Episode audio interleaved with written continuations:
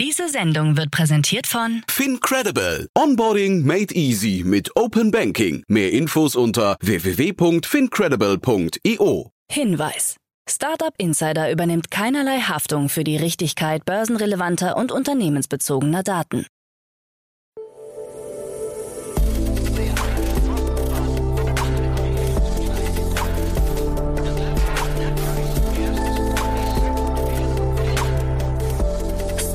Insider Daily. Morgen Update. Guten Morgen und willkommen zu Startup Insider Daily am Morgen. Am Mikrofon ist Michael Daub. Wir haben den 19. Oktober und jetzt kommen erst einmal die Tagesthemen im Überblick. Nuri vor dem Aus. Black Friday Marke verfallen. Trade Republic expandiert weiter. EU beschließt Frauenquote für Aufsichtsräte. Und YouTube präsentiert neues Label für Gesundheitsinformationen. Tagesprogramm. Bei Investments and Exits haben wir heute Konstantin Königseck-Aulendorf, Investment Manager von Vorwerk Ventures, uns eingeladen. Konstantin spricht über die Finanzierungsrunden von GoHenry und Elenas. Am Mittag begrüßen wir Stefan Stricker, Founder und CEO von Pair Finance, anlässlich einer Mehrheitsbeteiligung durch den Londoner Investor Poland Street. Am Nachmittag kehren wir dann wieder mit einer neuen Ausgabe Junge Startups wieder.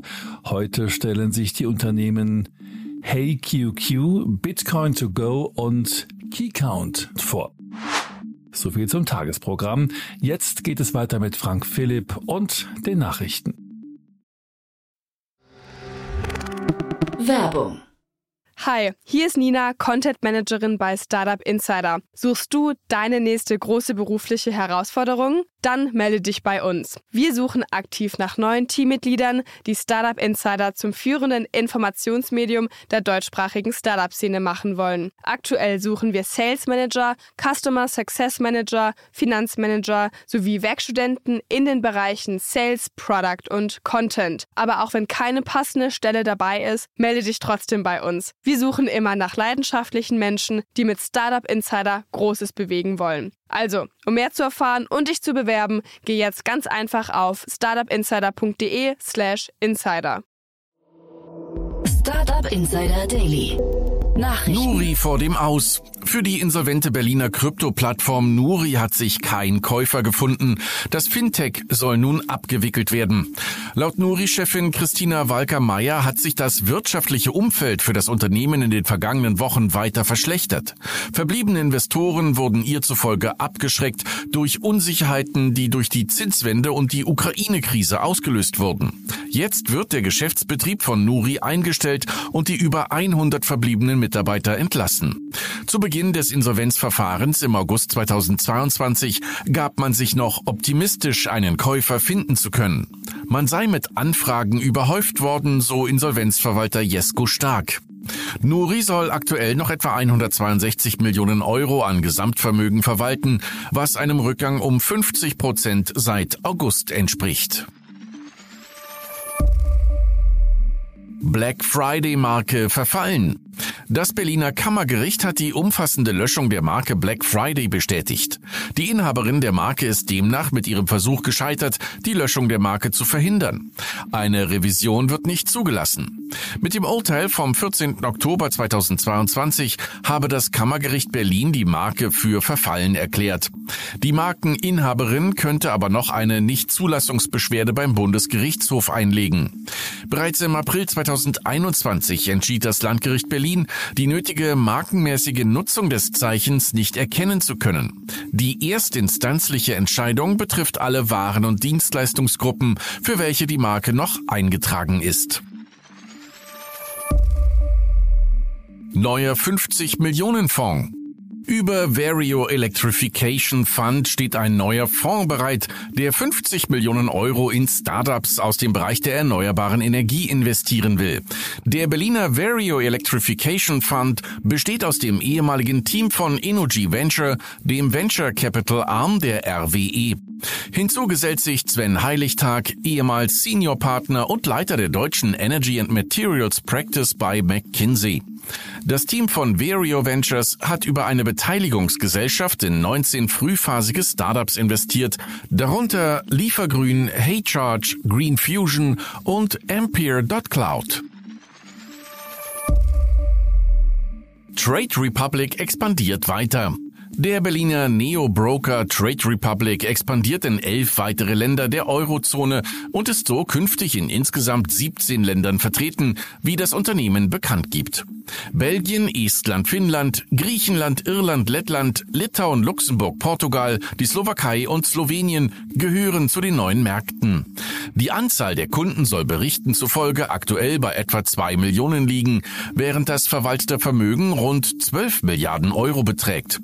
Trade Republic Mitgründer Christian Hecker erklärte, die Inflation in der Eurozone ist stark angestiegen. Das sollte ein Weckruf für alle Europäer sein. Alle Europäer müssten Zugang zum Kapitalmarkt haben, um langfristige Investitionen tätigen zu können, am Wirtschaftswachstum teilhaben und so letztendlich für den Ruhestand vorzusorgen. Joint Venture von Founders Factory und Hubraum. Founders Factory, der Early Stage Investor aus London, und Hubraum, Tech-Inkubator der Deutschen Telekom, haben ein neues Venture Studio in Berlin ins Leben gerufen. Gemeinsam soll mit Gründern an der Entwicklung neuer Konzepte gearbeitet werden, bevor eine mögliche Finanzierung über Hubraum im Anschluss erfolgt. Neben finanzieller Unterstützung soll es auch eine operative Unterstützung sowie Zugang zur Netztechnologie der Telekom geben. Der Leiter Hubraum Axel Mennekin ergänzte, über das Joint Venture wollen wir gemeinsam Innovationen über das Kerngeschäft der Telekom hinaus tätigen und mit Gründern aus der ganzen Welt zusammenarbeiten und in sie investieren. PayCell auf Europakurs.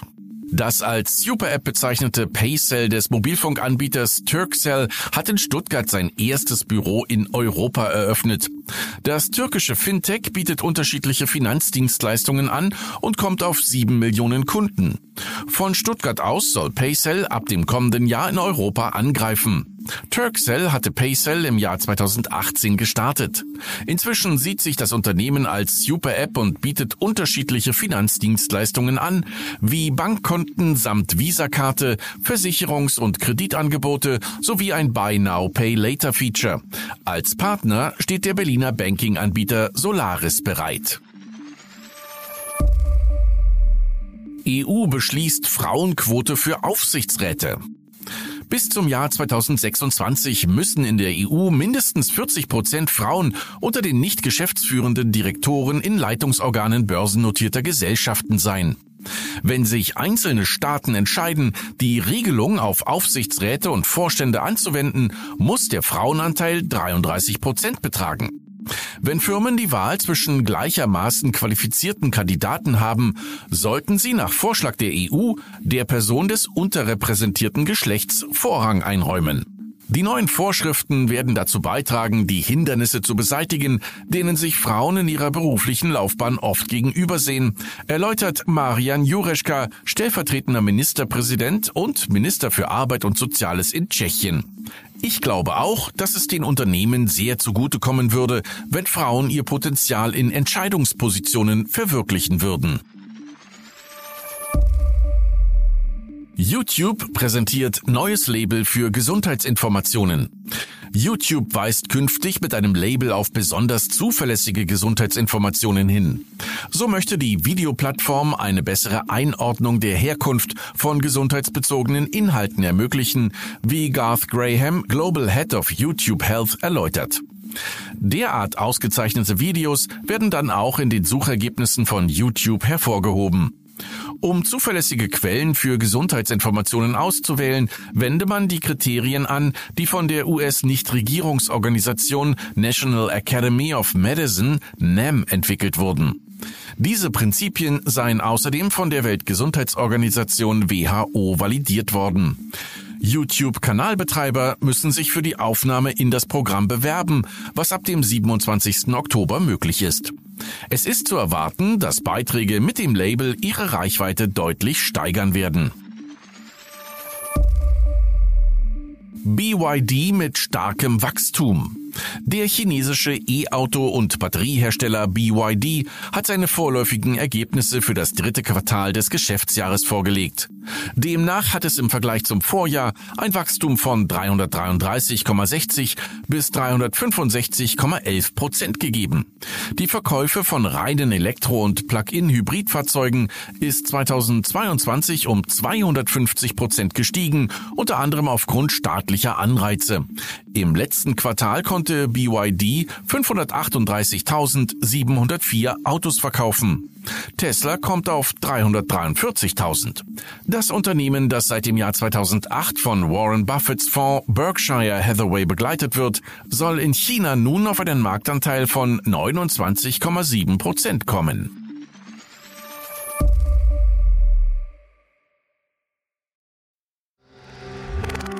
Werbung Hi, ich bin Paul, Product Manager bei Startup Insider und hier, um dir kurz unser Podcast-Verzeichnis vorzustellen. Mit einer wachsenden Liste von bereits über 10.000 Episoden ist unser Podcast-Verzeichnis die größte Sammlung deutschsprachiger Podcasts rund um die Themen Unternehmertum, Technologie, Digital Marketing und mehr. Nutze jetzt die verschiedenen Filter, um Podcasts zum Beispiel nach ihrem Themenschwerpunkt, Gästen oder Erscheinungsdatum zu sortieren, damit du genau das findest, was dich interessiert. Also, wenn das was für dich ist, dann besuche jetzt ganz einfach unsere Plattform auf startupinsider.de slash insider. Startup Insider Daily. Kurznachrichten. Infolge der Berichte des ZDF-Magazins Royal hat Bundesinnenministerin Nancy Faeser den Präsidenten des Bundesamtes für Sicherheit in der Informationstechnik Arne Schönbohm abberufen. Diesem wurde vorgeworfen, durch einen von ihm mitgegründeten Verein Kontakte zum russischen Geheimdienst zu haben. Forscher der Ruhr-Universität Bochum haben die Vorteile des Einsatzes von Augmented Reality-Lösungen demonstriert. Am Beispiel der Produktionsbranche erklärten sie, dass diese Tools das Zusammenspiel von separat an einem Projekt arbeitender Personen vereinfachen und infolgedessen der Zeitaufwand erheblich reduziert würde. Gemeinsam mit der Frankfurt School will Binance kostenlose Schulungen zum Thema Kryptowährungen anbieten. Diese sollen von Binance Charity initiiert werden, der Wohltätigkeitsabteilung der Kryptobörse. Ziel sei die Schaffung und der Ausbau von kostenlosen Bildungsmöglichkeiten für Studenten zu den Themen DLT, DeFi sowie NFT. TikTok verbessert die Sicherheitsfunktionen seiner Livestreamings und kündigte ein aktualisiertes System an, das Minderjährige das Hosten von Livestreams untersagt. Erst kürzlich hatten Studienergebnisse gezeigt, dass 32 Prozent der Minderjährigen in Großbritannien über ihr Alter lügen, um Inhalte für Erwachsene auf sozialen Netzwerken sehen zu können. Microsoft hat die nächste Entlassungswelle angekündigt. Nachdem das Unternehmen bereits im Juli dieses Jahres rund ein Prozent aller Stellen gestrichen hat, folgen nun weitere Maßnahmen. Grund hierfür seien rückläufige Einnahmen aufgrund sinkender Verkaufszahlen von Windows-Lizenzen sowie das vermutlich langsamste Umsatzwachstum seit fünf Jahren. Und das waren die Startup Insider Daily Nachrichten für Mittwoch, den 19. Oktober 2022. Startup Insider Daily Nachrichten. Die tägliche Auswahl an Neuigkeiten aus der Technologie- und Startup-Szene. Das waren die Nachrichten des Tages, moderiert von Frank Philipp. Vielen Dank dafür. Jetzt enden wir erst einmal für den Moment. Schaut sonst gerne bei Investments und Exits vorbei. Dort begrüßen wir heute Konstantin Königseck-Aulendorf, Investmentmanager von Vorwerk Ventures. Am Mikrofon war Michael Daub. Ich hoffe, wir hören uns später wieder. Habt einen guten Morgen. Bis dahin.